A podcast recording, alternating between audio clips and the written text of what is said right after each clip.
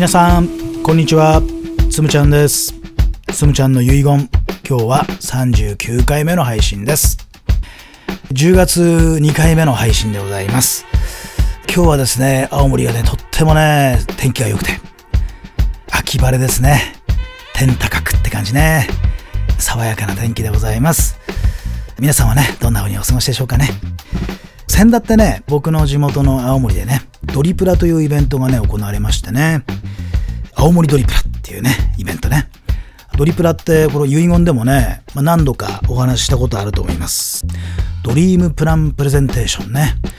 夢の発表会みたいなことなんだけどこれをね実は2011年からね始めてるわけですよ。ね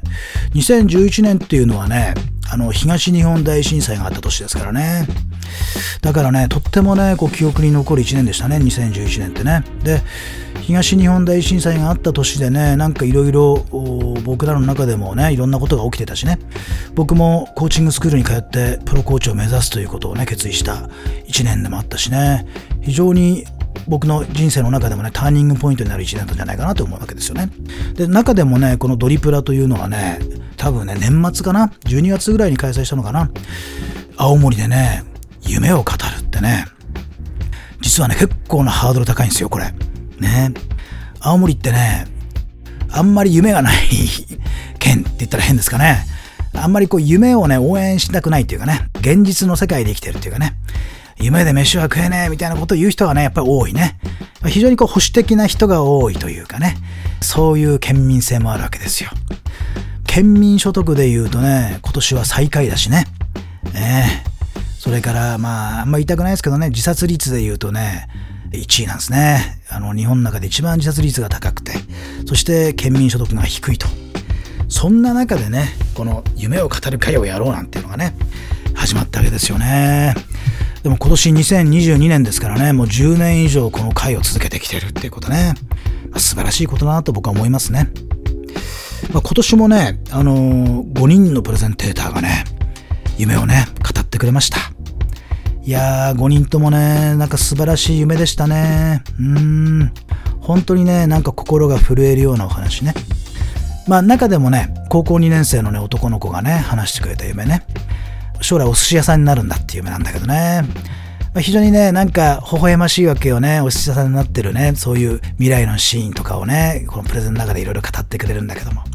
まあとっても微笑ましくて、もうずっと10分間のプレゼンテーションのうち半分はね、もうずっと僕もね、ニコニコニコニコ笑ってしまうみたいなね、そんな感じだったわけね。ところが後半に入ってくるとね、今度ね、その男の子がなんでその夢を描いたかっていうね、諦めない理由みたいなところにね、たどり着くわけですよ。で、そこに登場するのはね、お母さんの存在ね。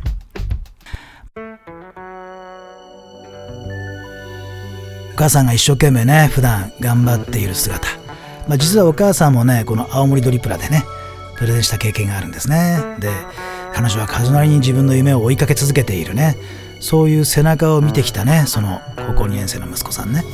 それを見ていて自分もねいつか夢を描きたいなっていうふうに思ったんだってねでそこで出てきたのはねお料理することが好きだしってねしかも日本料理が好きだしってねでお寿司屋さんでねえー、いろんな人のね、あの人生相談を聞きながら、そんな風なお店ができたらいいななんていうね、そんな夢を描いたわけですよ。だから後半はね、やっぱ親子のお話になっていくのでね、ちょっとね、胸にキューンときますよね。まあそんなプレゼンテーションをね、してくれました。いやー、本当にね、素敵なんですね。夢を語るっていいなと思うわけですよ。で、このドリプラのね、素晴らしさっていうのはね、まあ僕は3つあると思うんですよね。まあ一つはね、あの夢を描くっていう素晴らしさね。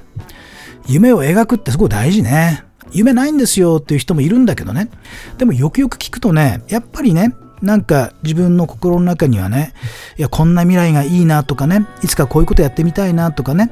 ささやかでいいのね。あんな、そんなでっかい夢じゃなくていいんだけど、ささやかな夢だけど、なんかあるじゃない。必ず心の中にね、未来でこんなことやってみたいな、みたいな希望であったりね、そんなこう思いがあったりするわけですよ。で、それをね、形にしていくっていう作業ね。これがね、やっぱり一つの価値だと僕は思いますね。夢を描いていく作業ね。形になっていくとね、なんかね、やっぱ不思議なことが起きてきてね、えー、やりたくなってくるんだよね。いやーなんかこれ本当にやりたくなってきたなーみたいにね、思ったりするわけね。モチベーションにね、火がついちゃうみたいなね、ことがね、価値の一つ目ね。で、二つ目の価値は何かというとね、夢を語るっていうことね。夢をね、自分のこう内側で思ってね、それをこう頭の中で思い続けるっていうことはね、意外とできる人も多いと思うんですけど、夢をね、人前で語るというのはね、ちょっとハードルが一個上がりますよね。ステージが一個上がると言ってもいいですかね。夢を人前で語る。コンフォートゾーンを超えなくちゃいけないね、ここはね。で、まあ、どんな効果があるかというとね、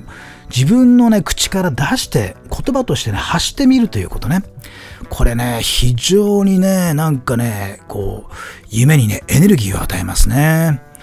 アファメーションってね、聞いたことあると思うんですよ。ポジティブなね、言葉を口に出して言うっていうね。よく、あの、アスリートなんかがやってるね。できるできる、絶対できる。ね。絶対勝つ、絶対勝つとかね、強気で攻める、強気で攻めるとかね、そういうこう、ポジティブな言葉を自分の口から言ってみるっていうことがアファメーションって言うんですけども、僕ね、この夢を語るっていうのはね、アファメーションのね、まあ、究極の姿じゃないかなっていうふうに思うわけですよね。自分がね、未来ね、こんなことするぞ、こんなことやってみたいんだよっていうことをね、口に出して言っちゃうっていうことね。そうするとね、なんか思うだけではないね、何かが起きますね、ここにね。自分の口からね、こう話した瞬間ね、話した瞬間にね、なんかそれがね、一人歩きし始めるって言ったらいいですかね。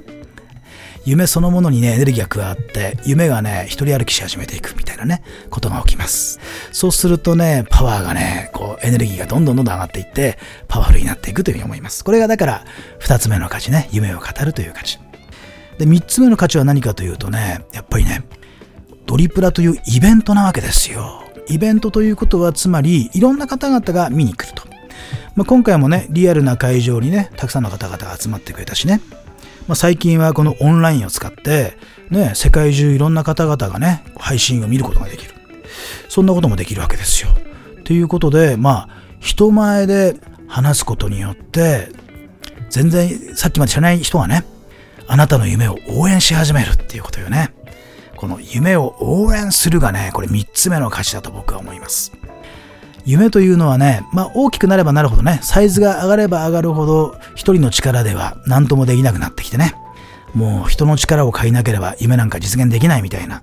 えー、状態になりますね。なので、やっぱりね、誰かの応援なしではね、成し遂げられないんだよね、夢ってね。うん。だから、夢を応援してもらう。つまり応援されるぐらいの夢を描くってこともね、逆に言うと意味があるんじゃないかなって思うわけね。だからドリプラの価値の3つ目はね、夢を応援するわけですよ。だからとってもいいイベントね。夢を描き、夢を語り、夢を応援するというね、イベント。僕らがね、普段やっているこの未来マップのね、授業ね、学校でやっている授業もあるんですけども、まさしくこのドリプラと仕組みは全く一緒ね。夢を描いて、夢を語って、夢をね、同級生たち、仲間たちがお互いに応援し合うというね、そういうね、システムを作っていくということが、まあ授業でもやってることなんですね。なので、ぜひぜひね、このドリプラもね、地方でね、いろんな地方でやってみたらいいと思うんだよね。まあ、学校でやるのもいいしね、クラブチームとかね、スポーツチームでやるのもいいしね、なんかサークルでやるのもいいしね。まあ、大人同士のなんかのね、グループでやるのもいいしね、もっともっとこう夢を語り合う会っていうのがあってもいいんじゃないかなというふうに思ったりしますね。まあ、とはいえね、あんまり夢ないんですよっていう方もいるわけね。ねいますよね。そうそうそう。だって僕も若い頃じゃあ夢あったかって言われるとそんなにもなかったような気がするね。なんかむしろこう日々のことにね、なんかとにかく日々の目の前のことをこなすことでもう精一杯みたいなね、状態があったりするわけ。で夢なくてもいいんですよっていうことなわけですよ。ね、夢ない人は夢の応援すればいいよってこともあるしね。それからね、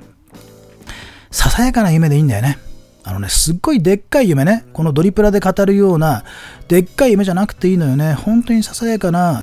今日一日これやろうかなっていうことでもいいじゃないですか。まあ、夢とまでいかないけれども、今日ね、これやりたいわってね、今日はお庭の掃除したいわとかね、今日は夕飯にこれ作ろうかなとかね、そういうことでもいいわけ。まあ、そんな風に未来にね、こんなことやろうかなっていう風に思った瞬間にね、なんかドーパミンみたいなの出るわけですよ、人間って。で、ドーパミン出てくるとなんかほら、ワクワクし始めるじゃないですか。で、ワクワクすることがね、多分ね、夢を描く、ね、この夢を語る、夢を応援するのね、一番ね、目的じゃないかなと僕は思います。ドーパミン出してワクワクすることね、これが多分ね、究極の目的だと僕は思うわけ。だから成し遂げるとか成し遂げないとかっていうのはね、これはね、また別次元の話でね。それよりも大事なことはね、この夢を描いて、ささやかな今日一日これやりたいなでもいいんだよ。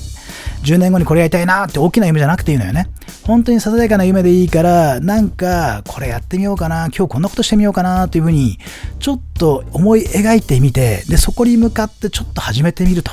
そうするとね、ワクワクした毎日が始まるよということね。まあ、よくね、今ここに生きるっていうね、そんな生き方がありますよね。今ここを楽しむんだって言い方ね。だからね、こう夢を描きながら、ね、今ここを楽しんでいくみたいなね。これがね、多分ね、究極の生き方じゃないかなと思うわけ。最もこう人生をね、喜びにあふれて、しかも大きな夢を持って、たくさんの仲間と一緒に向かっていくみたいなね。最高じゃないですかね。そういう毎日を過ごしていきたいなって思うわけね。だから、夢なくてもいいんですよと。ささやかな、今日これやりたいなとかね、今日これやるよとかね、明日の朝にはこれやるよとかね、なんかそういうね、ささやかなことでもいいから、ちょっとね、未来に小さな希望を持ってみるっていうことね。それがね、きっとね、いつか大きな夢につながっていくんじゃないかなと思うわけ。だから、子供たちにも言ってますね。大きな夢じゃなくていいんだよってね、ささやかな夢でいいよって。なんか毎日ニコニコして暮らすみたいなね、そんなことでもいいよっていうことなの。ね。そっから始めてみようなんですよ。そうやって未来にね一個こんな希望を持つことによってね自分こんなことやりたいなこんな毎日いいなっていう風に希望の光を持つことによって僕らの心ハートがねワクワクし始めるっていうこと。だから僕はね結局ドリプラーも未来マップもねワクワクするためにやってるんですよ。ね。だから夢はね途中で変わったっていいしさ。うまくいかなくて挫折して悔しい涙流して、でもね、そっからまた新しい夢を描けばいいしね。なんかそんな風にして毎日ね、ワクワクすることをね、大事にしていくと、なんか、生きてるっていいな、みたいなね。生まれてきてありがとう、みたいなね。そんな気持ちになるんじゃないかな、と僕は思います。だからね、青森ドリプラ、来年もね、やると言ってましたので、